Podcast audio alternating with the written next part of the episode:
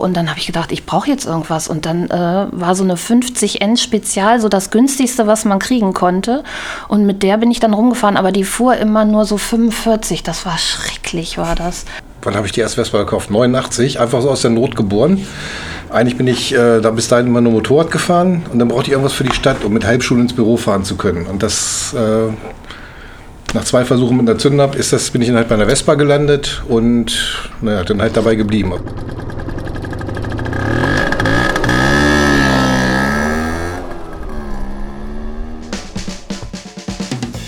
Nachdem ich in den letzten beiden Gesprächen mit den Gesprächspartnerinnen in die Ferne geschweift bin und daher die Interviews über Zoom realisiert habe, war es nun endlich wieder an der Zeit, sich live und vor Ort mit interessanten Menschen aus dem Vespa-Leben zu treffen. Dafür haben wir uns diesmal in einem Hannoveraner Coworking Space begeben, um dort ungestört bei Kaffee und Kuchen einen gemütlichen Samstagnachmittag zu verleben. Leider hat mir auch diesmal die Technik wieder einen kleinen Streich gespielt, sodass ich mir gerade ernsthaft überlege, welche alternativen Lösungen ich denn für 2023 für eine bessere Ton- und vor allen Dingen Aufnahmequalität durchführen kann. Aber zurück zu meinen beiden Protagonisten. Und zwar zu Katrin und zu Michael, deren Einstiegsgründe bezüglich des Vespa-Fahrens sehr unterschiedlich waren. Ihr erfahrt, was nach all den Jahren am Vespa-Fahren immer noch oder vor allen Dingen endlich wieder man zu schätzen weiß. Beide haben sehr unterschiedliche Vita bezüglich des Vespa-Fahrens, während Michael seit seinem Vespa-Einstieg stets dabei geblieben ist und sowohl in den 1989 neu gegründeten Vespa-Club als auch seit Jahren im alteingesessenen Vespa-Club mit seiner Anwesenheit treu geblieben ist und uns mit seinem Wissen und seinen Ersatzteilen unterstützt hat, gab es bei Kati aufgrund des Studiums und dem Berufsleben eine fast 30-jährige Auszeit. Allerdings hat sie all ihre Vespa-Modelle nicht verkauft, sondern diese über all die Jahre geschützt und trocken bei sich behalten. Mittlerweile sind sie auch wieder auf der Straße fahrend zu sehen. Ihren Wiedereinstieg jedoch hat Kati mit einem modernen Vespa-Roller durchgeführt. Warum? Das wird sie euch während des Podcasts genauer erläutern. Michael und ich kennen uns mittlerweile schon ein paar Jahre. Ich weiß nicht, ob es daran liegt, dass wir beide an zwei nacheinander folgenden Tagen das Licht der Welt erblickt haben und somit als Wassermänner durch die Lande fahren, aber wir verstehen uns seit Anfang an sehr gut. Aber nicht nur ich schätze Micha für seine menschliche Art, sein Fachwissen, sondern auch für seine Offenheit und sein großes Herz, seine Hilfsbereitschaft und sowie seinem Engagement.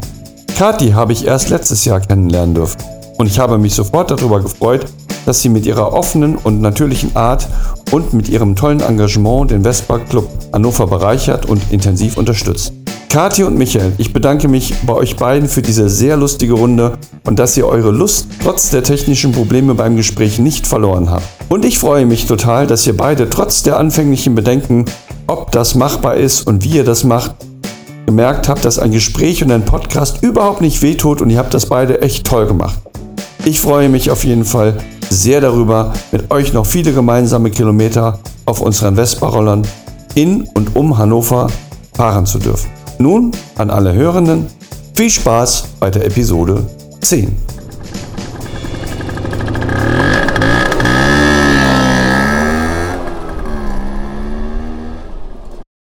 Ja, herzlich willkommen zur zehnten Episode der Blechgedanken. Kaum ist die, erste, die, die letzte Folge sozusagen online geschaltet, bin ich jetzt schon wieder im nächsten Gespräch. Ich bin diesmal wieder lokal unterwegs. Ich bin auch diesmal wieder real unterwegs. Also ich mache das nicht über Zoom, ähm, wir sitzen hier gerade in Hannover in einer sehr interessanten Location und ich habe heute eine Gästin und einen Gast bei mir. Und einmal ist das Katja und einmal Michael. Die beiden haben eine Hannoveraner Vergangenheit, eine lange Vespa-Vergangenheit, mal mit und einmal ohne Pause. Die beiden stellen sich jetzt gleich erstmal separat vor und dann schauen wir einfach mal, was es für interessante Geschichten rund um die beiden und aber auch parallel um die Szene in Hannover gegeben hat. Ähm, ihr beiden könnt euch jetzt einmal vorstellen. Normalerweise heißt, es, normalerweise heißt es Ladies First. Ja. In dem Fall würde ich einfach mal sagen, Micha darf anfangen. Ja. Micha, ein paar Worte zu dir und dann schwenken wir rüber zu Kathi. Ja, genau. Ja, mein Name ist Micha. Ich bin seit, wann habe ich die erste Vespa gekauft? 89, einfach so aus der Not geboren. Eigentlich bin ich äh, da bis dahin immer nur Motorrad gefahren und dann brauchte ich irgendwas für die Stadt, um mit Halbschule ins Büro fahren zu können. Und das äh, nach zwei Versuchen mit einer Zündab ist das, bin ich dann halt bei einer Vespa gelandet und naja, dann halt dabei geblieben. Aus dieser einen Vespa sind inzwischen, ich weiß es gar nicht, so um die 40, 50, 60 nacheinander geworden. Die sind immer Fuhrpark immer durchgetauscht. Ja, und seit 1989, 90 bin ich dann auch im Vespa Club Hannover. Weil ich freundlicherweise von der Katrin, die sich gleich auch noch vorstellen wird, äh, einen Zettel am Roller hatte, äh, nach dem Motto, komm doch mal vorbei. Eine Szene in Hannover gab es damals eigentlich eher nicht. Es gab ein, zwei Läden, die noch sowas verkauft haben, aber das war eigentlich eher so, ein, so, so Rentnergefährte, sage ich mal, oder Popper. Und ich war beides nicht.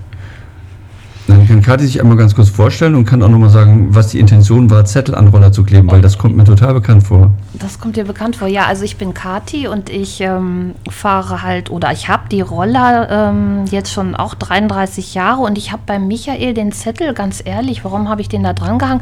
Weil mir der Roller so gut gefallen hat. Der war nämlich so schwarz und türkis gesprenkelt und das fand ich total abgefahren. Da habe ich gesagt, da muss ich einfach jetzt mal einen Zettel dranhängen. Aber ich glaube, ich habe das sonst bei keinem gemacht, nur bei dir dir. Und weil du bei uns in der Nachbarschaft gewohnt hast, genau. Okay. Und ähm, habe ich dann geschrieben, komm doch mal vorbei. Wir sind der VC Hannover und komm doch mal vorbei. Ach, da gab es uns dran. schon, ja, stimmt. Ja, ja. War ja auch gleich um die Ecke. Ja, stimmt, war gleich um die Ecke, ja. Wann bist du zum Rollerfahren gekommen, Kathi? Ja, also äh, das ist mir eben gerade eingefallen. Ich habe meinen Autoführerschein gemacht und dafür musste ich richtig viel bei McDonald's arbeiten. Und äh, dann habe ich mir so vorgestellt, dass ich mit dem Auto von meinen Eltern durch die Gegend fahren kann. Und dem war überhaupt nicht so. Und dann habe ich gedacht, ich brauche jetzt irgendwas. Und dann äh, war so eine 50N Spezial so das günstigste, was man kriegen konnte. Und mit der bin ich dann rumgefahren. Aber die fuhr immer nur so 45. Das war schrecklich, war das furchtbar. Und dann habe ich mir gesagt, ich muss eigentlich einen größeren Roller fahren. Und dann musste ich auch noch diesen Einser-Führerschein machen auf so einer Honda 450. Gab es sowas? Irgendwie Bestimmt. sowas, ja, ja. CB, Güllepumpe, beste Güllepumpe der Welt, oder? 500er. Schrecklich. Und dann, äh, ja, da habe ich diesen Einser-Führerschein gemacht. Ja, und dann jetzt der große Roller, 125 Primavera. Cool. Der große Roller. Äh, Micha hat vorhin gesagt, äh, vom Vespa Club Hannover. Das war aber, glaube ich, nicht der Vespa Club Hannover, wo wir eigentlich alle drei auch Mitglieder sind von 1950, sondern das war, ihr habt, ihr habt damals einen, einen Parallel-Vespa-Club gegründet, ohne zu wissen, glaube ich, dass es den anderen überhaupt gab. Wir sprechen halt, wie gesagt, von 1989 die, die Älteren unter uns erinnern uns, es gab kein Internet. Äh, es gab auch nicht so wahnsinnig viel Vespa äh, nach außen hin. Und dann habt ihr einfach euch getroffen oder wie ist das zustande gekommen? Nee, also so also jetzt, wo ich mich so dran erinnere, war das, dass wir unbedingt zur Euro-Vespa wollten. Also Euro-Vespa heißt das jetzt ja gar nicht mehr. Das heißt ja jetzt Vespa World Days, ne? Irgendwie. Ja. Irgendwie sowas. Jedenfalls, also wir wollten unbedingt zur Eurovespa. Wir haben uns so vorgestellt, Kaiserslautern in Deutschland. Ah, da müssen wir hin. Und da durfte man nur dran teilnehmen, wenn man Mitglied in einem Vespa-Club war. Und wir hatten irgendwie gehört, in Lehrte gab es was, aber sicher waren wir uns nicht. Und dann haben wir gedacht, ach scheiße, dann gründen wir einfach einen Club. Und habe ich da so zehn Leute auf so eine Liste geschrieben, unter anderem auch meine Eltern und habe eine Satzung runtergetippt, so eine Seite, also das gehörte irgendwie dazu und dann habe ich das zum VCVD geschickt. Ja, und dann waren wir im Vespa-Club, ne? Okay. Ja. Wenn du von wir sprichst, wie viel waren denn wir? Ja, ich überlege gerade. Also Tom, mein damaliger Freund, auf alle Fälle. Und Jens war auch dabei. Und dann, wie gesagt, meine Eltern oder, oder mein Stiefvater, meine Mutter ja nicht. Mein Stiefvater, aber wer waren da noch dabei? Wer? Christopher. Christopher, ja genau. Christopher war noch dabei. Wolfgang. Wolfgang. War Jörg, Jörg auch damals im Jörg kam einen Ticken später dazu. Und ich, hier der, und der Wiener. Ach genau. so, ja, Stefan. Es ging eigentlich darum, du musstest. Warst du auch da? Nee, du warst du nicht dabei. zehn Leute haben, um, zehn. Club, um einen Club gründen zu können. Also mhm. erstmal nur zehn Namen noch. Es konnte Oma, Opa, Tante, Onkel sein. Zu Anfang seid, seid ihr mit vier, fünf, sechs Leuten irgendwie, irgendwie da ja. aktiv unterwegs gewesen. Und dann ist es ein bisschen nicht eskaliert, aber hat, haben sich die Zahlen so ein bisschen sich so ein paar dazu äh, verirrt, genau. Aber äh, wir waren ja auch kein eingetragener Verein, weil das wäre ja viel zu teuer geworden. Wir haben uns ja nur beim VCVD angemeldet und deswegen äh, hat das nichts gekostet und wir brauchten auch gar keinen Mitgliedsbeitrag oder so. Was wollten wir am Anfang, glaube ich, gar nicht machen. Ja, ich glaube, das war eine Mark im Monat oder, oder so. Oder eine Mark, irgendwie sowas, ja. Aber ihr seid auch zu der Eurowestbahn hingefahren? Ja, klar, da sind wir Auf dann Achse. hingefahren gefahren, auf eigener Achse und äh, das war also das war ein Erlebnis und das Einzige, was mir noch hängen geblieben ist, dass wir zehn Stunden zurück und zehn Stunden, also zehn Stunden hin und zehn Stunden zurück und das war ja nur für ein Wochenende und ich weiß gar nicht, was wir da überhaupt gemacht haben auf der Euro Vespa, weil es hat nur geregnet, man hat nur gekämpft während der Fahrt, ne, da anzukommen. Ich habe neulich ein Foto gesehen mit so einem Bundeswehrparker bin ich gefahren. Ich hatte ja noch nicht mal Motorradklamotten oder so. Es hat geregnet, dann haben wir da gezeltet und es war eigentlich nur ein Überlebenskampf. Okay. Ja. Das heißt, äh, eine Handvoll Leute, fünf, sechs Leute sind da runtergekachelt und wieder hoch. Ja, genau. Was haben zwei? Nein, wir waren ein paar mehr. Wir waren nicht nur zwei. Also wir waren irgendwie so, ja, fünf, sechs Leute und dann immer hinter so ein LKW geklemmt, ne, im Windschatten, ne, schön Autobahn, schrecklich. aber es war ein Erlebnis. Also hinterher war, war ich fix und fertig, aber es war ein echtes Erlebnis. Und diese Eurovespa war auch auf so einer Wiese irgendwie, also das war, war auch nicht so groß. Also da waren keine 3000 Roller oder so, da waren vielleicht, wenn es hochkommt, 500 Roller oder so. Ja.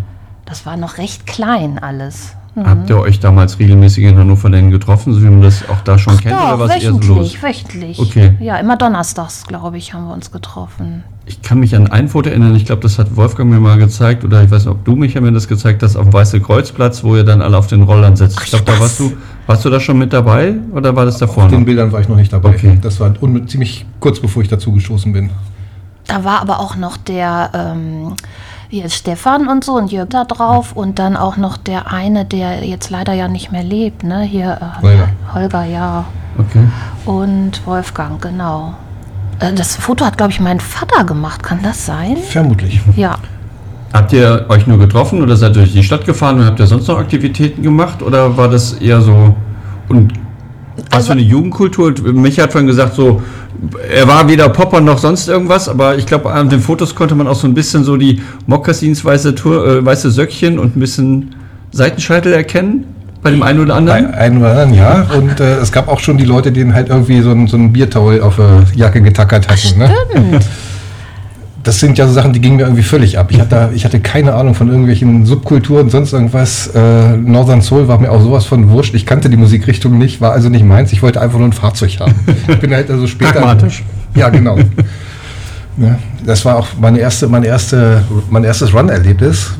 Ich habe irgendwann mal, stand mein Roller, der gleiche, mal schwarze, in der Stadt, habe ich einen Zettel dran gehabt, unter der Sitzbank geklemmt, äh, irgendwas Braunschweig und Roller und Treffen und Run. Ich denk, was ist ein Run? Keine Ahnung. Ich bin fährst auf den Sonntag mal hin, auf den Sonntag zum Run. Mhm. Alles klar, wir kamen hin mit drei stinknormalen Rollern, auch mit, weiß nicht, keine Trottelschuhe. Sind wir da zusammen hingefahren? Nein. äh, hingefahren und dann Bierleichen, seltsam aussehende Rolle, ein riesiges Matschgelände, das Harz- und Heidegelände da oben und Leute mit Ketten an der Hand und ich denke, lass uns schnell wieder weg hier. Aber ich hatte auch jetzt noch Fotos gefunden, wo ich auch auf dem Run war und ich war auch bei in Braunschweig bei den Scooter Boys hießen die, glaube ich, damals. Okay. Und äh, das war auch mein erster und einziger Run, weil ich hatte ehrlich gesagt ein bisschen Angst, weil da flog doch dann so ein ähm, Polizei-Motorrad flog doch dann da rum und da haben sie doch drauf rumgekloppt und so, ne? Also da, da habe ich richtig ein bisschen Schiss Das habe ich gekriegt. zufällig heute gerade im GSF gepostet. Das Foto? Das Foto, ja. Das habe ich nämlich in meinen Negativen wiedergefunden, dachte ich, ah ja, genau, deswegen bin ich da auch nicht nochmal hingefahren. Okay. Das war mir doch irgendwie, also es war mir alles suspekt. Naja, irgendwann kam es dann halt weiter. Äh, dann kam der, oder ich glaube Tom war der hat sich dann irgendwann mal schlau gemacht und es gab tatsächlich äh, Informationen, dass es noch, dass der alte Vespa Club von 1950 in Hannover noch existierte. Und dann habt ihr da einfach mal Also, dass, angerufen. dass er niemals gestorben war. Nein, dann hat äh, sich, ich vermute, es war Tom, du auch wahrscheinlich. Nee, ich war da, ich war da gar nicht bei dieser äh, Nee. Vereinigung, da war ich da nicht mehr dabei. Nein, nein, nein. Die Zettel, die, die habt ihr, die müsst ihr zu Anfang gemacht haben. Namenslisten rausgeguckt, wer denn, also, also es gab eine, eine Namensliste von ehemaligen Mitgliedern oder eine alte Mitgliederliste neu aufgelegt vom alten Vespa Club Hannover mit Telefonnummern dahinter. Gehen wir davon aus, bei der Gründung, der, der, der Gründer war 1950 schon 47 Jahre alt. Ne? Also die, das, das, die äh, Altersstruktur war schon ein bisschen, ein bisschen fortgeschrittener. Es war aber spannend, dass dann, so kam es dann nachher zum, zum, äh, bei der Wiedervereinigung, äh, dass da wirklich tatsächlich noch sechs oder acht Leute aufgeschlagen waren. Die beiden Strohbachs, die die jüngsten noch waren aus Ja. dem Club. und äh, noch ein oder zwei andere. Natürlich, wie es früher so war, auch mit. Wilfried wahrscheinlich, der jetzt auch wieder dabei ist. Das kann ich jetzt so gar nicht mehr sagen, Okay. was die Damen, aber auf jeden Fall so wie es früher halt war. Nicht der Kerl, der die Vespa fuhr, sondern auch so mit Dame dabei im Kostümchen. Also die waren halt alle Schick. schick und um die 80. Und das hat stattgefunden in dem ehemaligen Clublokal von dem VC Hannover am Königswurter Platz. Hieß mal, war mal Eiscafé Venezia. Ähm, ich habe es irgendwo notiert. Genau, das. Restaurant Schlosswände hieß das mal. Hm. Dann war es. Ja, ja. Eis, dann war es Eiscafé Venezia und zum Schluss war es Schweinske. Jetzt ist, glaube ich, Extrablatt drin. Genau. Ähm, wie, wie, kann man sich das vorstellen? Ähm, hat man angerufen, dann hat man gesagt, lasst uns mal zusammentreffen, wir fahren Vespa und dann kam man rein und dann auf der einen Seite waren die schicken Herren mit den äh, Damen und dann kamen die etwas jugendlich wirkenden, so zwei Welten, die aufeinander prallten. Ja, also man hat ja schon irgendwas vorbereitet gehabt. Also man hat sich ähm, irgendwie vorweg schon mal unterhalten. Das heißt, mit den Strohbach-Brüdern äh, fanden irgendwelche Gespräche statt. Wir haben gedacht, ja klar, bevor das alles den Bach runtergeht, so sinngemäß, soweit ich mich erinnere, kann man sich da mal zusammensetzen und überhaupt, dann gab es permanent Nörgelnde, so Waldorf und Stedler. die Bengels hier, was wollen die denn machen? naja, hat jedenfalls dann alles hingehauen und dann hat man, ich glaube, sich auch richtig hingesetzt und fusioniert, was ja ein EV, das heißt, da sind ja ein bisschen andere Voraussetzungen, die man da haben muss. Und da wurden dann äh, entsprechend, ich weiß nicht, ob man die alte Satzung genommen hat oder die neue, da war ich nicht so involviert an der Stelle. Äh, hat jedenfalls geklappt und seitdem, wie hast du es schön, verbrennen wir gemeinsam Benzin. Die meisten leider nicht mehr, aber Ah, Gibt es denn noch eigentlich ein Mitglied von damals? Ja, Wilfried, Wilfried. ist wieder da. Ah, okay, Ja. den kenne ich noch nicht. Axel ist ja 2017 von uns Ja. gegangen. Das ist schon fünf Jahre her. Okay, hm. Über 50 Jahre Mitglied im Ja. Vespa Club Hannover gewesen. Okay. Da gibt es auch noch ganz spannend. Ähm, es wurde ja die Sache mit den Rollerfreunden Hannover. Ne? Ja, zwischendurch mal gab es einen Wechsel von V- V- Vespa Club Hannover Richtung Rollerfreunde, Da glaube ich. Ne? da steht auf der Homepage bei uns so schön drauf, äh, nach dem Motto, ähm, ja, eigentlich, weil die Leute fuhren auch mal was anderes als eine Vespa, jetzt kam auch mal ein Heinkel oder was dazu, hat einen Grund gehabt. Also ein, ein Mitgrund soll gewesen sein noch dazu, dass äh, damals Hoffmann in Deutschland pleite gemacht hat. Es gab hier im Prinzip keinen Importeur mehr. Oh Gott, wenn das jetzt alles im Bach runtergeht, dann, und wir hatten noch der Vespa Club, das ist ja blöd, also machen wir Rollerfreunde, wir öffnen uns. Okay. Das war nur so eine Nebeninfo, die habe ich neulich noch mal irgendwo gefunden. Ja, wobei Axel ja damals auch äh, mit Heinkel unterwegs gewesen ist. Axel war ja sozusagen He- Heinkel-Werksfahrer auch auf der Avus. Ja, Heinkel und später dann ja mal. Ja, genau. Ja, und dann später GSF und 2000 Kilometer Rennen in Deutschland und sowas. GSF? Äh, GS, Entschuldigung, ja, GS3 meine ich natürlich, nicht GSF. Gut. ähm, ihr seid, ja, Ich sehe schon, du hast nachher viel zu schneiden. alles, alles gut, das kriegen wir hin. Ähm, ich bin ja ein bisschen später zum Vespa Club dazugekommen. Ich bin noch ein bisschen später zum Vespa Verein eingestoßen, aber Micha habe ich, glaube ich, das erste Mal wahrgenommen auf der Jahreshauptversammlung, als wir beim DHC waren. Da warst du, da war, so hat mich hat die Szene von erinnert, die du von Peter gesagt hast, so ein bisschen, ein bisschen krummelig. Äh, kann mich daran erinnern, dass Willi da war und das war dann auch eher so ein Krummelabend und dann ähm, bist du mir aufgefallen, weil du damit auch nicht konform gegangen bist. Und ähm, ich glaube, dann haben wir uns ein bisschen näher kennengelernt nach den ersten Clubabenden irgendwann und auch ein bisschen beim Rollerstammtisch irgendwann Ja, ein bisschen. na klar. Was mir aufgefallen ist, ähm, ich bin da auch jemand, der immer irgendwelche Sachen machen muss, mich irgendwo engagieren möchte und irgendwie was vorantreibt. Das ist ja bei dir auch der Fall. Ähm, du bist de- dem einen oder anderen im GSF als Moderator bekannt unter T4. Ähm, du bist Wurstwart hier in Hannover gewesen. Für die, die es nicht wissen, es gibt seit 2004 einen Blechrollerstammtisch, den Stefan damals gegründet hat oder ins Leben gerufen hat. Und ähm, da wechselt immer so ein bisschen der Wurstwart, derjenige, der dafür verantwortlich ist, Lokalitäten rauszusuchen oder das Ganze so ein bisschen zu orchestrieren. Du warst auch im Vespa Club aktiv, äh, hast dich um die Webseite gekümmert, ein paar Jahre vor, bevor ich damit angefangen habe. Und ähm, ja, du bist einfach immer auch so ein bisschen engagiert. Du hast selber auch mal Teile verkauft als, als Händler in der Form. Du bist also dabei geblieben. Du bist pragmatisch gestartet, aber, Korrekt, ja. aber, aber der Virus hat dich ja trotzdem gefasst. Na ja, klar. Weil Warum Dinger- machst du das? Ich, ich habe sowas ja nicht gelernt und die Dinger sind so schön herrlich einfach primitiv. Also das heißt, äh, ich wäre niemals bei meinem japanischen Mehrzylinder oder was dran gegangen, hätte einen Motor zerlegt, aber so eine Vespa, das geht dann schon mal, auch so mit Bürofingern. Äh, Und in der Stadt ist es eigentlich nach wie vor noch, ich will nicht sagen unschlagbar, aber schon ein sehr adäquates Fortbewegungsmittel. Und es, ich, ich fahre fast nur Stadt. Ähm, irgendwann hat man mal die zweite dazu gekauft und die dritte und dann musste mal wieder eine weg. Ja, da kann man ja ein bisschen Geld mitmachen, so nebenbei. Also gekauft, geputzt, verkauft, wie wahrscheinlich Einige einige, ne? reichlich andere. Äh, irgendwann habe ich das Problem gehabt, dass ich im heißen Draht, die wollten meine Anzeigen nicht mehr nehmen, haben gesagt, das wäre nicht privat. Also heiße Draht, Kleinanzeigenblatt, kennt man ja vielleicht, die Älteren kennen es noch. Ja. Äh, das wäre gewerblich, ne? Die wollten meine Anzeigen nicht mehr veröffentlichen. Ich sage, okay, das machst du jetzt, meldest du ein Gewerbe an und dann ab da war das Ding gut. Dann ist es ein bisschen mehr geworden. Ich habe das dann so fünf, sechs, sieben Jahre gemacht. Also auch selbst Rolle aus Italien geholt und sowas. War dann aber, äh, ich habe gemerkt, das ist eine Menge Arbeit, wenn man das so als One-Man-Show macht. Das ist, neben einem normalen Fulltime-Job ist das nicht so einfach. Äh, ich habe es dann wieder aufgegeben, weil es gab inzwischen auch genug Leute, die es besser gemacht haben als ich. Ne? Und nach Vollzeit wahrscheinlich dann auch. Ja, Vollzeit besser mit mehreren Leuten. Ja. Ich weiß, wenn ich sowas mache, dann. Ich möchte es lieber gerne alleine machen. Ne? Ja. Äh, ging in der Form nicht, war eine Zeit lang ganz lustig, äh, ist auch eine Menge an Material halt hängen geblieben. Die Garagen sind immer noch zum Teil voll. Äh, aber hat Spaß gemacht. Ja, du misstest gerade so ein bisschen aus.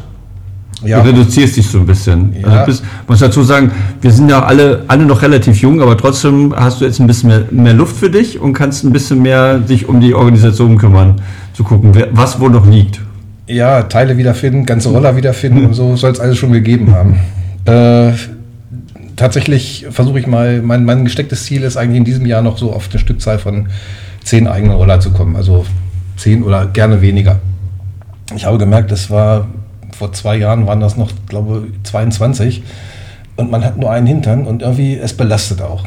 Das heißt, es ist schön, die Dinger stehen zu haben, aber irgendwie muss man gucken. Die Garage ist nicht am Haus, da muss man da hinfahren. Sind die Fahrzeuge alle noch da? Ist eventuell ein Tor aufgemacht worden? Ne? Äh, Fehlt irgendwo wieder ein oder fehlt mal wieder eine? Ähm, und man muss die Dinger warten. Wenn ich sage, ich setze mich drauf, mit dem bist du schon lange nicht mehr gefahren, guckst du drauf, oh, drei Jahre TÜV abgelaufen. Ist wirklich schon lange her. Ne? Also es Die Reifen sind hart. Ja. Meine T4 hat die Reifen von der Restauration noch drauf.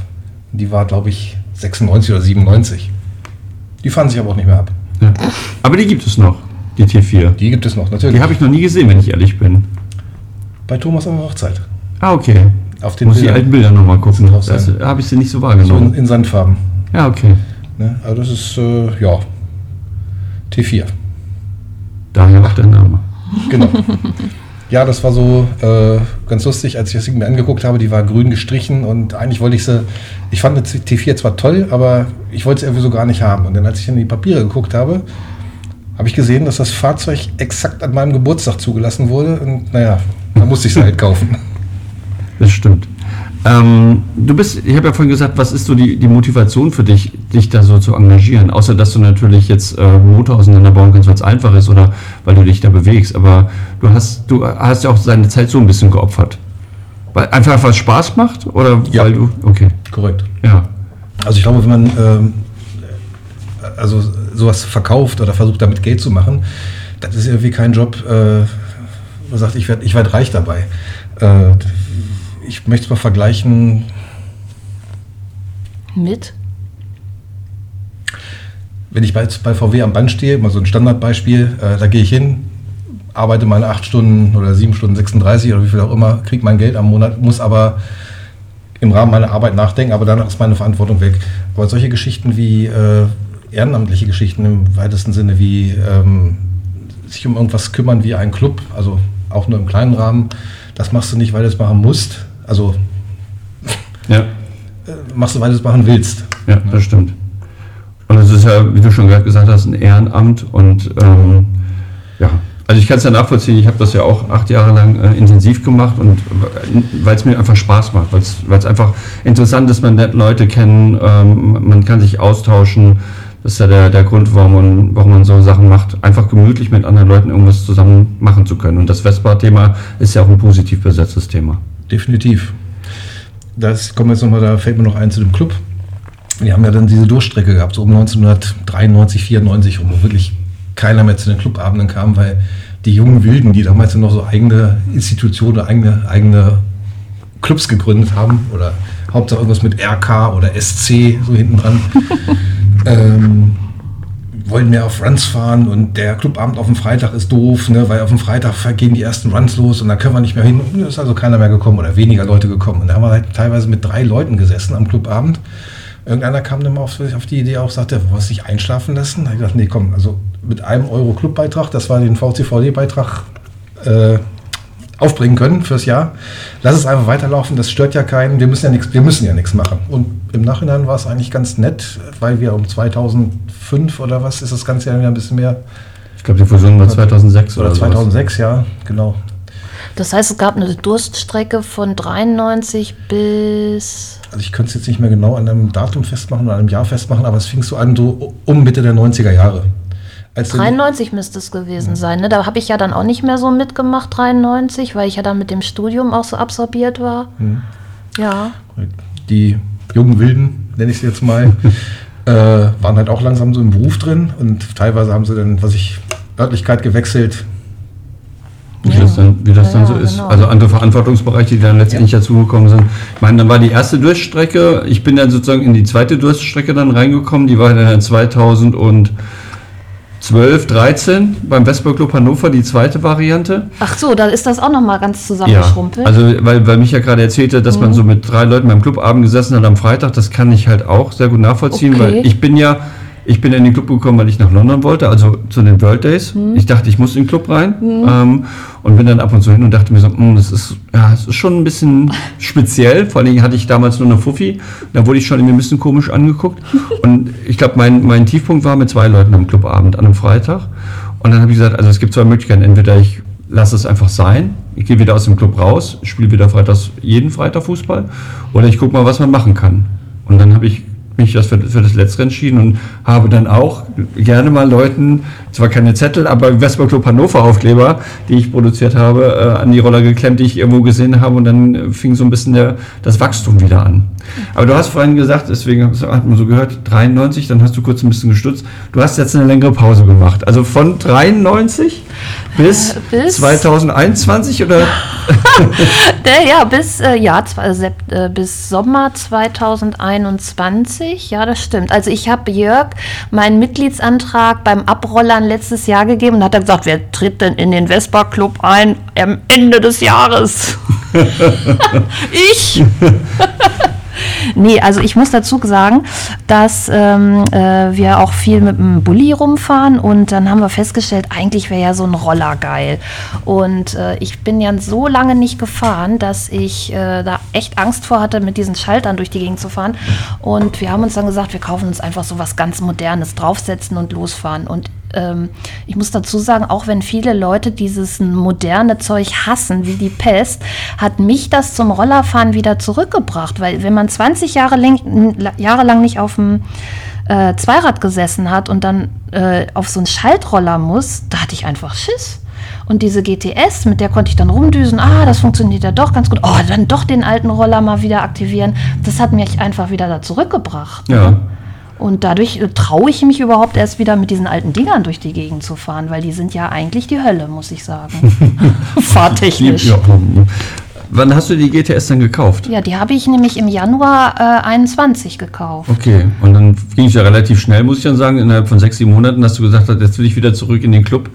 Ja, weil mir das auf einmal wieder so Spaß gemacht, das hat mir auf einmal so Spaß gemacht, dachte ich, ach, das ist ja doch, also das war also in mir drin, hat so 20 Jahre lang geschlummert und dann ist das so ausgebrochen. Da habe ich gesagt, ich muss da einfach mehr machen. Ja, und jetzt bricht es momentan so richtig aus. Stimmt, weil du bist nämlich sehr, sehr engagiert. Also du bist nicht nur in den Westbrook reingekommen, sondern du hast auch sofort angefangen, die Leute durch deine Aktivitäten zusätzlich zu unterstützen und positiv zu beeinflussen. Oh, also leckeren Kuchen zum Beispiel kann ich mich an manchen Stellen schon dran erinnern. Den hast du heute auch mitgebracht. Ähm, du hast jetzt mittlerweile auch eine, eine kleine Zusatzrolle im, im, im also angegliedert an den Vorstand übernommen? Naja, also es wurde extra eine Zusatzrolle ähm, erfunden, die, der Zeugswart, aber ich bin ja eine Wertin. Zeugswartin, ja. habe ich extra nachgelesen. Das heißt Wartin, nicht Wertin, sondern Wartin. Und äh, ja, ich bin jetzt Zeugswartin und ähm, darf mich quasi um, den ganz, um das ganze Zeugs kümmern. Ist ja ein bisschen mehr geworden in den letzten Jahren. Ja, das muss ich sagen, ja. Wo ist denn ich die Clubmaschine? Genau, wo ist die denn eigentlich? Das wollte ich dich nämlich auch fragen. Gibt es die noch? Bei Jens. Da muss ich ihn mal fragen. Für die Zuhörer, also als ich in den Club gekommen bin, war es immer so, dass wir bei den Jahreshauptversammlungen, wenn es darum ging, im Kassenwart, den Kassenschutz, wurde immer gesagt, was noch da ist. Das heißt, also es wurde jeder Bleistift, jeder, jede Tasse, jedes andere Zeug, was noch da war, wurde im, ähm, im Inventar sozusagen aufgelistet und dann stand immer da die Clubmaschine. Ich habe diese Clubmaschine noch nie in meinem ganzen Leben gesehen. Ich bin seit 2012 mit dabei, aber angeblich gibt es sie ja trotzdem immer noch. Ich schwöre, die gibt es. Ich habe sie selbst in der Hand gehabt. Du warst ja auch Sport- und Tourenwart ganz lange, ne, oder? Nicht? Wer war denn das? Also mit, als ich gekommen bin, war das Frank Neugebauer. Frank und Thomas. Aber welches Amt hattest du denn? Kassenwart? Ich habe mal Kasse gemacht, nachdem, Kassenwart. nachdem Tom raus ist. Ja. Ja, genau. Hm. Kasse und dann äh, zeitlang äh, ja, die, die, erste, die erste Homepage. Aber das war alles nur so ein bisschen bla bla. Also, HTML war nicht mein Freund. Aber das ist doch die, die bis zum Schluss ich noch übernommen habe, oder nicht? Die du und Thomas gepflegt hast. Inhalte sind zum Teil noch dabei, ja. Ja, genau. Ja. So, es, ist, es gibt noch was. Du bist zurückgekommen. Das, äh, ich finde das total cool. Du bist, Micha ist dabei geblieben. Wenn ihr jetzt mal, Micha kann jetzt über einen größeren Zeitraum mal zurückblicken auf die Vespa-Szene, wie er, wie die sich für ihn aus seiner Sicht so ein bisschen verändert, entwickelt hat. Muss dazu sagen, Micha fährt auch eine GTS. Micha äh, hat ja gesagt, dass er gerne in der Stadt unterwegs ist und da ist es halt mit einem Automaten deutlich einfacher und entspannter als mit einem Schaltroller, wobei ich in, auch in der Stadt gerne mit einem Schaltroller fahre. Wenn du einen Blick zurückwerfen würdest auf die Entwicklung, auf den pragmatischen Einstieg für dich in den letzten Jahren, auf den Veranstaltungen, nicht Ranz oder andere Sachen, wie hat sich die Vespa-Szene für dich verändert? Was würdest du daran positiv bewerten? Was würdest du negativ bewerten? Kati kann ich jetzt nur fragen, du warst ja 20, über ja, 93 bis 91, 28 Jahre? Tatsächlich. 28 Jahre? 93 ist meine älteste Tochter geboren, von daher. Ähm, Scheiße. wenn du jetzt aus den letzten aus dem letzten Jahr einen Blick drauf zurückwirfst, du hast ja den Vespa Club jetzt kennengelernt, das ist ja auch zwischen, du bist auch 21, fing das so ein bisschen an mit eben auch GTS-Schaltroller, wie ist das so ein bisschen, wir mussten gucken, wo wir uns positionieren intern. Wenn du da aus der, etwas mit der Distanz drauf achtest, wie, wie, wie betrachtest du die Vespa-Szene für dich lokal und du bist ein, auch ein bisschen breiter gefächert? Wir waren ja zusammen in Bremen bei den Minusschraubern, also du bist ja auch, du kommst ja ein bisschen auch noch rum. Ja, ist aber auch nur lokal. Also ich, es, es gab ja früher schon Leute, die, was ich an einem Wochenende nach Süddeutschland runtergebrezelt sind mit dem Roller. Das nicht nur einmal im Jahr, sondern, weiß ich, sobald was los war, hingefahren. Habe ich nie gemacht in der Form. Äh, also von daher Szene betrachten in der, in der Vor-Internet-Zeit könnte ich, könnte ich keine, keine Aussage darüber erlauben. Äh, und danach, ich sag mal so seit 2002 ist eigentlich das, was ich mitbekomme, prima übers GSF, wo ich mir meine, meine Meinung bilde oder meine Erfahrungen habe. Ähm, bin ja auch nicht mehr so ganz jung. Man, irgendwann ist es halt vorbei. Ich habe keinen Bock, irgendwie fünf Stunden durch den Regen irgendwo hinzufahren, um dann nass an einem Zelt zu stehen, mir ein lauwarmes Bier reindrücken zu können, im Regen mein Zelt aufzubauen, dann nicht schlafen können die ganze Nacht, morgens aufwachen wie blöd. Nein. Also von daher Szene schwer. Was lustig ist, das sind diese kommerziellen Veranstaltungen, wie was gibt es denn? Vespa Alp Days. Vespa Alp Da waren wir Days. zusammen, ja. Ganz, ganz primär. Ne? Muss ich sagen, man kann ja davon halten, was man will, aber organisiert war das immer toll. Und sowas lebt natürlich auch von so einer, von so einer Gegend. Ich hatte ein bisschen Bedenken bei den VC, äh, bei den Vespa World Days in Celle. Ich denke, Mensch, was, was gibt es denn hier eigentlich? Kommen denn da überhaupt Leute? Habe mich dann eines Besseren be belehren lassen. Es war ja wirklich ein Heidenandrang. Es war mächtig voll, war gut was los, auch eine super Stimmung.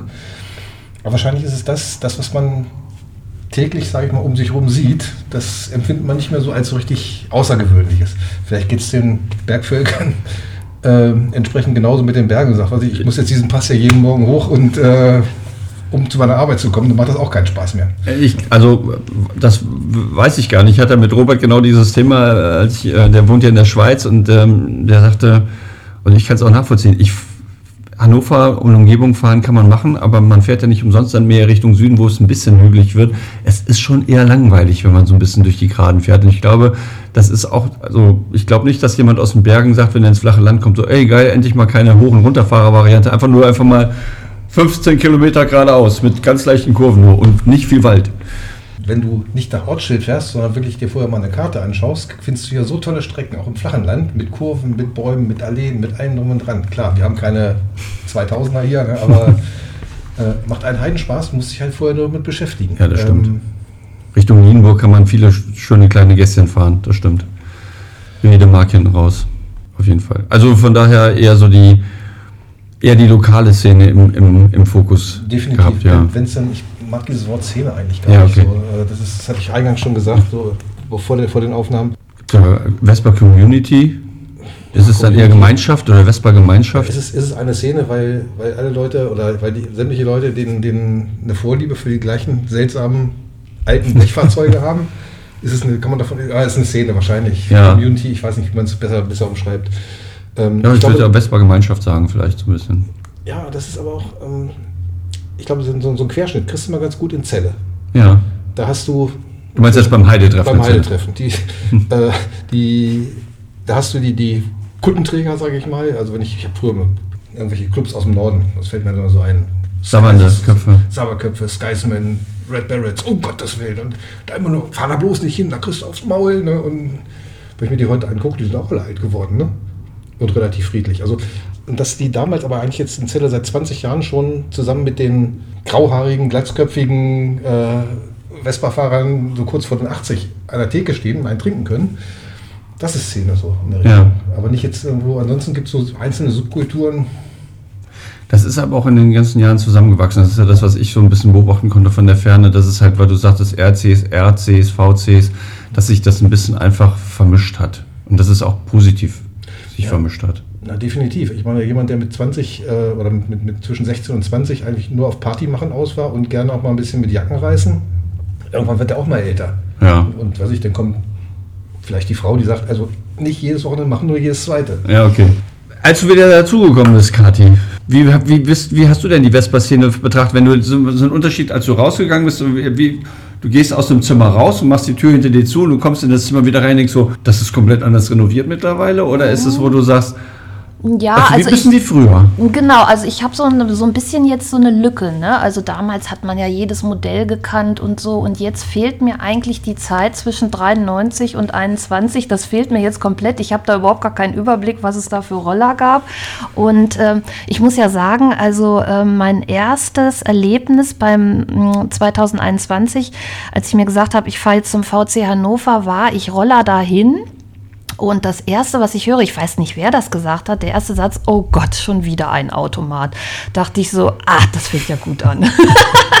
das fängt ja gut an, weil ähm, irgendwie dachte ich, dass das gar nichts Schlimmes ist, was ich da fahre. Das habe ich dann erst im VC Hannover erfahren, dass das also ganz schrecklich ist, mit so einem Plastikteil durch die Gegend zu fahren. Und ich dachte, oh, die ist ganz neu und schick und glänzt und super und ja. Also, Wobei die ja gar nicht so viel Plastik, also die hat ja durchaus Bisschen noch, Plastik ja, ne? Im Gegensatz hat die PX anderen. auch vorne am Hat's die auch Kaskade und der Lenkkopfabdeckung. Und. Prozentual nimmt sich das nicht. Also da war ich, äh, da war ich deswegen, also das hat mich erstaunt, dass da so Unterschiede gemacht werden, weil ich weiß noch damals, als äh, von 1989, da war die PX ja nagelneu, ne? Und da haben wir ja auch nicht gesagt, oh, eine neue PX, der soll mal schön wegbleiben und so, ne? Wir wollen hier nur die alten, sondern das war einfach so, wenn jemand mit einer Kurse gekommen ist, dann. ja, also das war das Einzige. Cosa war so ein bisschen, eigentlich war das keine richtige Vespa. Und der, die Einzige, die bei uns mitgemacht hat, war Cosa Katrin. Und weil das ein Mädel war, durfte die auch bei uns mitmachen, hatte ich das Gefühl. es gab noch mehr. Wer denn? Ko es gab zwei weiße Kosas, mindestens. Nee. Doch. Die von Tom. Ja, das ist doch die von Katrin gewesen. Die hat er doch ich habe gekauft. ein Bild mit zwei weißen, mit zwei weißen VC Hannover Kosas drauf. Also, Also die beiden, muss man dazu sagen, die haben noch ganz viel altes Material da. Das eine oder andere werden sie hoffentlich zur Verfügung stellen, dass sie sich auf die Webseite stellen kann mit einem alten Foto oder vielleicht äh, mit, mit alten äh, Mitgliederlisten jetzt nicht, weil die Namen ja dann geschwärzt werden müssen, aber vielleicht ist das eine oder andere, was ich dann noch, was ihr jetzt nicht sehen könnt, was wir dann aber zu sehen bekommen würdet. Aber äh, was ganz lustig ist, was ich dann im Forum gelesen habe, was mir gar nicht äh, klar war, dass der Stefan die Katrin so toll fand. Hat er mal im Forum geschrieben. Das fand ich ja ganz niedlich. Hätte er man bloß was gesagt? Welcher Stefan und welche Katrin? Naja, Cosa Katrin, äh, also Stefan B. Hat, fand äh, Cosa Katrin total toll. Aber warum hat er denn nie was gesagt? Ich muss dazu sagen, Stefan B. kenne ich persönlich auch nicht, aber vielleicht war er damals schüchtern. Äh, wo waren wir stehen geblieben? Und ich habe in meinem Leben auch, äh, ich glaube, vier Kosas gefahren. Hast du auch gehabt? Ja, immer so. Das sind die Dinger, die man mal billig geschossen hat, die keiner haben wollte. Ja, also wo, wobei das, also man kann sie immer noch billiger schießen als die anderen, aber es wird in den letzten Monaten oder Jahren hat man das Gefühl, dass auch da aufgrund von Steigerungen der anderen Bereiche der auch eine Cosa mittlerweile nicht mehr ganz so günstig ist. Definitiv. Ja, aber man muss dazu sagen, du bist halt dann wirklich auch in der Zeit dazugekommen, wo es eben genau so eine bisschen Diskrepanz zwischen GTS und Schaltroller gab, weil man kann es ja nicht wegleugnen. Also wenn man, wenn man beim Clubabend ist, egal in welchem Club man ist und es sitzen Leute mit einer GTS zusammen, dann sind die Gesprächsthemen einfach anders. Das ist nicht schlimm, das ist auch nicht wert, aber es ist halt, und viele haben dann einfach keine Kommunikationsmittel mehr. Die Vespa als solches ist nicht ausreichend genug, um das Ganze zusammenzuschweißen. Wobei sich das ja bei uns im Club relativ gut wieder eingependelt hat, würde ich mal behaupten.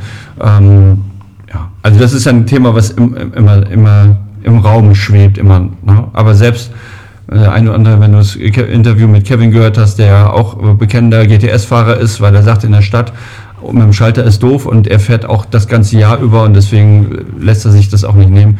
Ich finde es legitim. Deswegen würde ich auch sofort eine Frage hinterher an, anschieben. Wie beurteilt ihr so ein bisschen die Zukunft mit der Vespa? Also wir, wir wissen, dass es ein bisschen, bei Autos sprechen wir mit E-Autos, es gibt von Biagio eine E-Vespa, es gibt in, äh, die ersten Unternehmen, die ja einen Elektroroller einbauen lassen, äh, Elektromotor einbauen in den Roller. Wir haben ja selber zwei, drei Leute aus dem Freundes- und Bekanntenkreis, die mittlerweile in einem alten Rahmen einen modernen Roller haben. Wie betrachtet ihr das Ganze denn so ein bisschen? Also ich hoffe mal, dass ich da noch drum rumkomme. Okay. Das ist kein Hannoveraner Verbot für Zweitakt. Ja, Zweitakt oder selbst Viertakt oder äh, Falschtakt, Entschuldigung.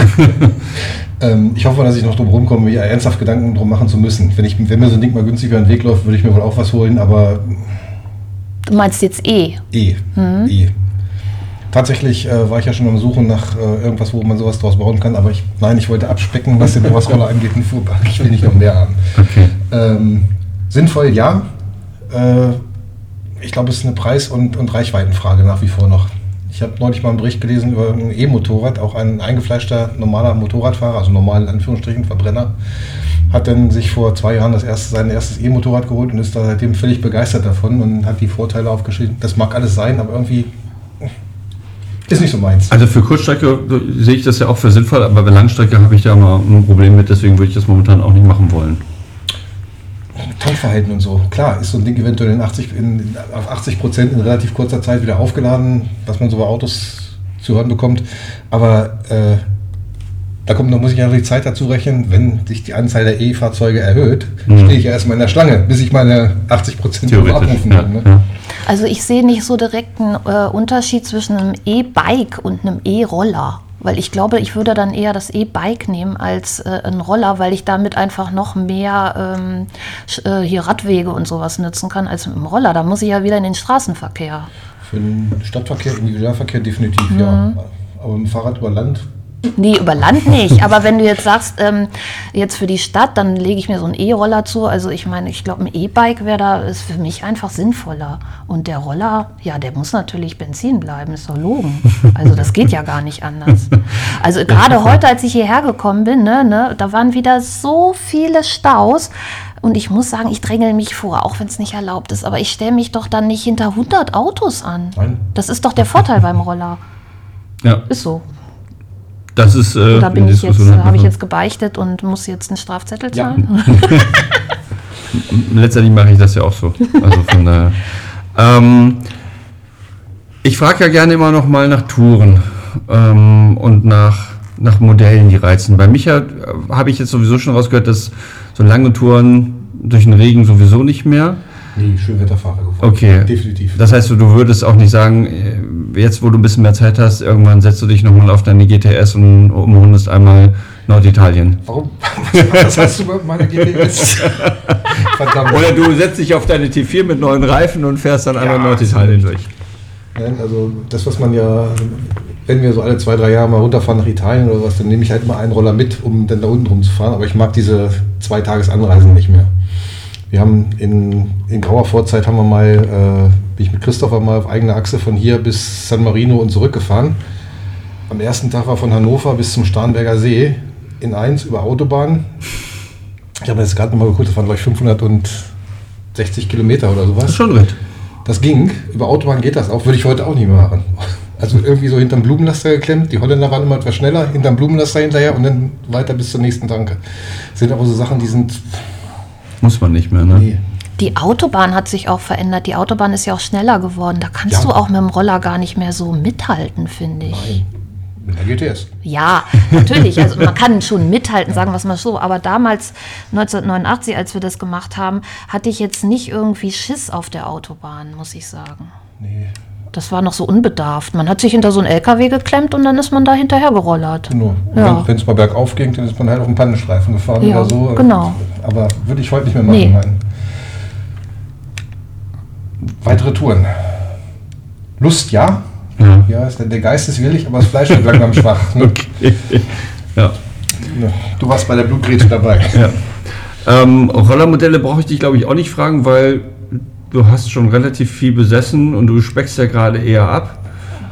Weiß nicht, wahrscheinlich, wenn du eine. Gibt es irgendein Modell, wenn es dir über den Weg laufen würdest für einen fairen Preis, wo du sagen würdest, ich äh, speck Nummer zwei ab und das stelle ich mir wieder dazu? Für einen fairen Preis kaufe ich alles. Okay. Äh, tatsächlich habe ich jahrelang immer versucht, eine, eine 53er U zu kriegen, weil mir das Ding einfach so von dem spartanischen Design so sehr geil gefiel. Fährt sich wahrscheinlich fürchterlich, ich bin so nie, nie gefahren, aber äh, hat mir mal gefallen. Ist illusorisch zu abgehoben, also die Dinger sind inzwischen viel zu teuer, also von daher eigentlich brauche ich nichts mehr. Das ist auch ein ganz spannendes Modell, weil du sagtest ja, uh, das ist ja eigentlich ein Sparmodell gewesen. Es war total günstig und runtergespeckt. Ist übrigens das Lieblingsmodell auch von Kevin, liebe Grüße nach Hamburg. Ähm, und der hat dann auch irgendwann gesagt, so, das wäre super, aber die kannst du nicht mehr bezahlen. Ich weiß gar nicht, wie viel, mit welchen Stückzahlen die damals produziert worden sind und wie viel dann noch überhaupt auf, auf der Straße da sind. Aber liegt die höher als eine Königin mittlerweile? Preislich? Ja. Kann ich dir nicht sagen. Wahrscheinlich ja. Ich finde es auch durchaus hübscher, aber das ist Geschmackssache. Geschmackssache. ähm, bei der U ist es ja so, die haben, ich glaube, zwei Fahrgestellnummern-Kreise. Äh, für, den, für, den, für, die, für das erste Baujahr gibt es, glaube ich, Stückzahlen. Ich meine, es sind um die 7000 gewesen im einen Jahr und dann nochmal 6000 obendrauf oder sowas. Also wird nicht wirklich viel. Und irgendwann in meiner Anfangs-Vespa-Zeit hat mir mal ein alter Rollerfahrer gesagt, Heinkel-Fahrer, Roller, hm, äh, sagt er, naja, also Heinkel hat man ja immer aufgehoben. So Vespas, wenn die nicht mehr liefen, die wurden irgendwann weggeschmissen. Die wollte ja keiner haben. War wohl wirklich so. Ja. So, äh, würde man sagen, Ende 60er, Anfang 70er wahrscheinlich noch, oder? Ja, ein Ticken eher, als die Leute aufs Auto umgestiegen sind. Ja. Wahrscheinlich so also zwischen Anfang und Mitte 60 Genau. irgendwas. Wir- Wirtschaftswunderzeit. Genau. Ja. Nicht mehr nass werden. Kathi, du hast jetzt, du hast eine, eine GTS wieder eingeführt. Du hast gesagt, du hast deine alten Roller aber, glaube ich, behalten. Oder? Ja, also die, die Primavera, die habe ich ja äh, 88 oder 89 gekauft und die habe ich jetzt gerade letzte Woche durch den TÜV gebracht. Ohne Mängel. aber aber habe ich nicht irgendwie auch noch eine andere bei dir gesehen, die weiße? Die weiße Rallye, ja, die haben, die hatten, war ja ursprünglich für meinen Stiefvater, weil der äh, war so begeistert und ähm, der wollte dann auch unbedingt eine Rallye haben, äh, also ein ein Roller, nicht unbedingt eine Rallye, aber ein Roller. Und die lief uns dann so über den Weg und dann hat ja Tom äh, und wir beide haben dann quasi die dann auseinandergenommen und alles schön restauriert. Und dann ist mein Stiefvater, glaube ich, zwei, dreimal damit gefahren und dann war es das auch schon wieder. Dann flammte das alles. Also das war nicht so wirklich, äh, also das Einmal bei diesem Fototermin. ja, bei diesem Okay. Fototermin, genau. Und, äh, und dann äh, stand die halt nur rum und irgendwann hat er gesagt, ach komm, ich schenke die dir. Und ich fand die eigentlich immer sehr schön, die Rallye, muss ich sagen. Ist ja auch eine schöne, Ja, die total standen nur schöne. als Zweiter in der Reihe. Hättest du mir das mal gesagt. Aber Aber du hast immer gesagt, du würdest sie nehmen, ne? Wenn Ja. ich sie nicht mehr, hätte ich die auch verkauft. Ja. Nicht. wenn, wenn, ganz viele, die aufhören, Roller zu fahren, verkaufen ihre Sachen. Gibt es einen Grund, warum du de deine behalten hast? Ja, ich hatte eine Garage, wo die drin stand und die hat keinen gestört. Und äh, vor zehn Jahren, da war das mit der Primavera echt ganz knapp. Da habe ich dann zu, zu meinem äh, Männer gesagt, die, also das Ding muss weg, das ist unbequem und scheiße und ich glaube, ich werde nie wieder damit fahren. Ach komm, die stellen wir noch in den Keller. Und dann haben wir die in den Keller gequetscht. Und dann stand die da im Keller in der Ecke und hat nicht gestört und dann kann man sowas aufheben, ja. Und hast du wieder zum Laufen, hast du sie selber zum Laufen gebracht oder mit, hast du selber geschraubt oder hast du mit jemand zusammengeschraubt? Du meinst jetzt, äh, Ja. die neu zum Laufen? Ja. Du, da brauchte ich nur den Kickstarter runterdrücken. Ist eine Vespa, die läuft. Das ist eine Vespa. Da braucht die nichts schrauben. Aber ich habe natürlich, ich gehe zu. Ja, neue Reifen. Also der Poschi, darf ich das sagen? äh, der Poschi hat ja diesen super tollen Schrauberkurs gemacht und da bin ich ja so dankbar. Also da äh, habe ich mich dann gleich sofort gemeldet und dann mit neuen Reifen und alles Mögliche gekauft und dann haben wir die Reifen gewechselt. Das habe ich gemacht und der hat mir auch noch den Kupplungszug gewechselt, weil die ging ja so schwer, die Kupplung, dass ich, deswegen bin ich auch die nicht mehr gefahren, weil ich konnte die Kupplung nicht mehr ziehen. Fällt mir gerade ein. Als ich dann noch zu dir gefahren bin, da habe ich gedacht, mir fällt die Hand ab und dann haben wir noch den Kupplungszug und seitdem fährt die wieder richtig schön, ja. Die Reifen, die waren doch noch gar nicht so alt. Nee, die waren auch nicht alt, da waren noch die Noppen dran. Ich hatte die dran, ich hatte die Reifen dran gemacht und dann haben wir die eingemottet, aber die waren dann halt jetzt auch schon 20 Jahre alt, die Reifen. Ja, Ja, aber noch mit Noppen dran. aber noch mit den Noppen dran, genau. Weil vor, Und die habe ich direkt weggeschmissen. vor grob 20 Jahren war das Ding nicht mal bei mir. Stimmt, Ne? ja, Bei der Rallye die Vorderachse genau. und äh, bei dieses Ding auch durch den TÜV. Seitdem ist sie wohl nicht mehr gewesen. Nee, da, war, da bin ich da nicht mehr viel gefahren, das stimmt. Gibt es denn von dir noch irgendwelche, ihr sagt, du bist mit dem Bulli oft unterwegs, äh, da kann man die Vespa mit auch transportieren oder sowas? Ja, aber, unbedingt, ja, ja. aber ihr fahrt auch, also du hast jetzt keine Lust mehr, nochmal zur Euro Vespa nach Kaiserslautern runterzukacheln, Oh Gott, auch wenn es Landstraße wäre. Mit der Primavera? Nee, vielleicht auch mit der GTS oder mit der Rallye. Vielleicht, aber eigentlich, ja, also wie Michael schon sagte, man ist ja auch nicht mehr so der Jüngste oder die Jüngste. Und das mit so einem Hänger ist schon praktisch. Obwohl dazu muss ich eine Geschichte erzählen. Als wir nach Kaiserslautern gefahren sind, da gab es damals schon 89 Leute, die tatsächlich ihren Roller verladen haben. Und wir haben uns damals so aufgeregt. Guck dir die an und dann gehen sie auch noch in ein Hotel. Und dann kriegen sie noch einen Preis für die weiteste Anreise. Da haben wir uns richtig aufgeregt drüber. Ne? Das war also ganz furchtbar. Jetzt machen wir es selbst. Jetzt sind wir auch so welche. Warum? Weil man es kann. Ja, eben, weil man es kann. Äh, Damals fanden wir das furchtbar und dass die so Preise gewonnen haben. Also, weil äh, man hätte da schon unterscheiden müssen, ob man auf eigener Achse dahin fährt oder ob man das hinten auf so einen Hänger schmeißt und dann da ankommt. Ne? Weil Ja. die Gala-Dinner, das haben wir auch alles gar nicht gemacht. Die hatten natürlich, äh, die Damen und Herren hatten natürlich auch Smoking und Abendkleid und sowas. Ne? Sowas hatten wir gar nicht. Nee, den Parker halt. Parker, den Parker, genau. Und das Zelt. Hast du da noch Fotos? Ja. Ja, genau. Aber ja, das war die PX. Wieso? Ich hatte mal eine PX. Ich kann es jetzt sehen, kurz. ihr seht es vielleicht später. Ich hatte mal eine PX, aber die war wirklich so kurz nur bei mir. Also die, die war, das war, das hat, war nicht lange. Ja, das bist du, ne? Und der Golf. Und der Golf, ja. Gibt es noch was, was ihr, was ich jetzt in meinen Listen nicht gehabt habe, was, was euch noch äh, einfällt im Nachgang jetzt zu, zur Geschichte von euch zu Vespa? Zu Vespa. Also, ich werde das nie vergessen nach Bremen, die Tour. Äh, nicht nach Bremen, nach Berlin. Ach, da warst du auch nicht dabei. Wieso eigentlich War zu nicht? weit. Und wahrscheinlich war es zu nass. Es war wirklich sehr weit und ich glaube, das war so die erste Tour, die wir als Club gemacht haben. Da waren wir bestimmt, ah, wir haben da doch diesen einen Pokal, glaube ich, auch gekriegt. Aber da bin ich mir nicht mehr sicher für die meisten Roller. Und äh, da war es dann so, dass hinter Sol Soltau-Falling-Bostel, also ziemlich früh, Stefan B., der Gaszug gerissen ist. Und dann ist er die ganze Zeit nach Berlin mit so einer Schnur, hat er da so eine Schnur dran angebunden und ist dann mit der, Sch mit, wie heißt das, du sagst, was sagst du, Indianergas? Indianergas oder Hackengas. Ja. Ja, ja, damit Schön im Fuß rum und dann nach vorne ziehen. ja, nee, der hat das so immer so mit der Hand gezogen. Ist ja schwierig mit dem Gas.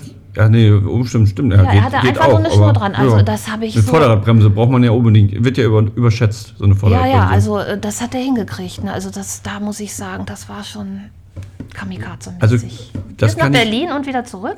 Das kann ich nachvollziehen. Ich habe das ja auch schon einmal Berlin-Roller hin und zurück. Mhm. Ähm, aber normal und mir hat, mir hat das schon ausgereicht, dass dieser Gegenwind mh, sozusagen so ein bisschen Sehenscheidenentzündung bei mir verursacht hat durch das Gasgeben.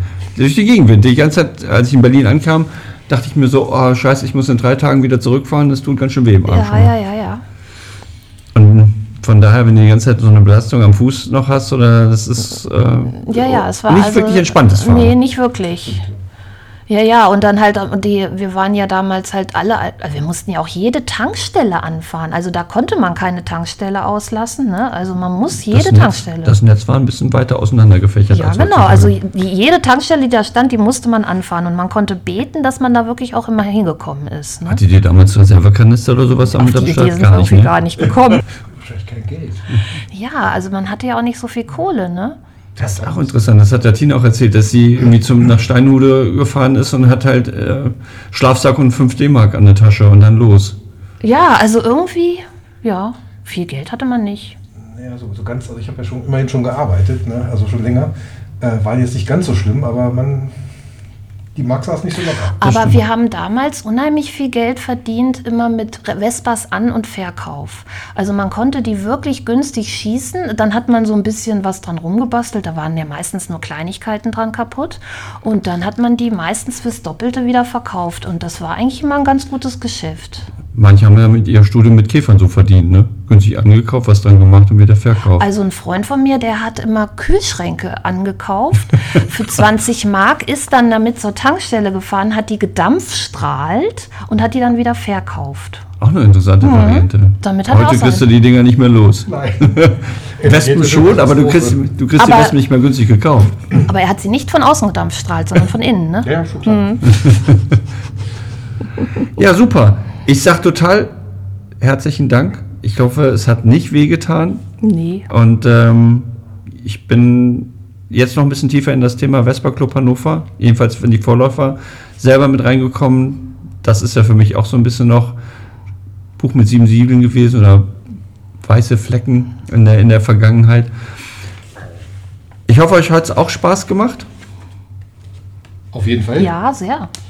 und ich bin gespannt auf die nächsten Engagements von Kati im Vespa Club und vielleicht fahre ich mit Micha nochmal eine Tour. Das machen wir. Auch dann nicht mit der GTS bitte. Nein, habe ich ja gar nicht. Du hast gar keine, du hast gar keine. Du bist du auch ein Verfechter der äh, was Modernes kommt mir nicht ins Haus? Nee, das bin ich nicht. Ähm, ich bin da, ich habe ich, ich hab schon eine gewisse Toleranz. Ich fahre sie aber nicht gerne. Ach so. Ich bin sie ja schon gefahren. Ich fahre einfach lieber Schaltroller. Es ist halt einfach so. Und ich, ich sage mir mal, also ich, ähm, irgendwann wird, wird, wird das mit meinen Händen schwierig. Das weiß ich jetzt schon. Und äh, dann werde ich wahrscheinlich irgendwann umsteigen müssen. Ähm, dann finde ich das legitim. Besser eine GTS fahren als gar keinen Vespa. Und von daher alles gut. Weil ich habe nämlich jetzt auch festgestellt, dass äh, nach so einem Sundowner hat mir auch schon manchmal die Hand wehgetan hat, ne? Wo ich dachte, oh, das könnte jetzt äh, schwierig werden mit dem Bei der GTS? Nee, hier bei der, bei der Rallye, dass das dann, also wirklich viel Stadtverkehr, das geht mir echt Ja. auf die Hand. Ne? Ich habe am Anfang mir, weil ich äh, in, der, in der Orangen hatte ich, äh, hat der Spitz andere Federn verbaut gehabt. Die, das war auch eine total schwere. Und dann habe ich am Anfang im Büro gesessen und habe so mit einem Expander ne? meine Hand trainiert und dann ging das besser. Ich habe jetzt aber andere Federn verbaut und jetzt geht das super. Jetzt hätte ich gesagt, ohne es despektierlich, es ist eine Mädchenkupplung. Also man kann sie total sanft ziehen, gefühlt mit einem kleinen Finger. Okay. Ja. Nein, ich ähm, fahre halt momentan keine GTS. Ich fahre halt lieber Schalt. Ist halt einfach so. Aber ich bin keiner, der sagt, schön, dass sie brennen oder hier sind zu viele im Club, deswegen gehe ich raus oder das ist mir vollkommen egal. Weil ich muss sagen, mir macht das wirklich richtig Spaß damit. Auch das Kurventraining bei, bei Steffen, was wir ja gemacht haben, also das fand ich super spitzenmäßig, muss ich sagen. Ja, ich schließe hiermit die zehnte Episode der Blechgedanken. Da ist sie nun zu Ende. Die letzte Episode, die ihr 2022 in den Blechgedanken hören werdet. Im neuen Jahr geht es auf jeden Fall weiter. Dazu habe ich mich wieder Richtung Süden begeben und ich werde im Dezember mit Thomas Knickmeier und Thomas Steinfort vom Zementbahnrennen sprechen. Besser bekannt sind die beiden natürlich auch durch ihr Engagement in der Hoffmann-Rennstaffel. Das wird bestimmt auch Thema werden. Mein Fokus liegt aber auch so ein bisschen um das Engagement, was die beiden an den Tag gelegt haben, rund um das Zementbahnrennen 1 und 2. Beim zweiten war ich ja selber live mit dabei. Ich bin ganz gespannt, wie die Szene in Frankfurt-Oberursel funktioniert, was die beiden angetrieben hat in den letzten Jahren, sich auch innerhalb der Vespa-Szene so zu engagieren, wenn man solche großen Events organisiert. Ich freue mich auf jeden Fall schon auf das Gespräch mit den beiden. Das Ganze könnt ihr dann am 1. Januar, naja, vielleicht auch am 3. Januar hören. Das muss ich noch mal sehen, je nachdem, wie wir Silvester feiern können und wie die ganze Zeit dort zwischen den Jahren zum Schneiden für mich freigehalten werden kann. Ich auf jeden Fall wünsche euch jetzt eine geruhsame Vorweihnachtszeit. Wer jetzt mit dem Roller unterwegs ist, wird sich warm einpacken. Wir selber werden ja am 6. Dezember in Hannover wieder für den guten Zweck fahren, als Nikoläuse verkleidet für die Hartz-Weihnachtshilfe.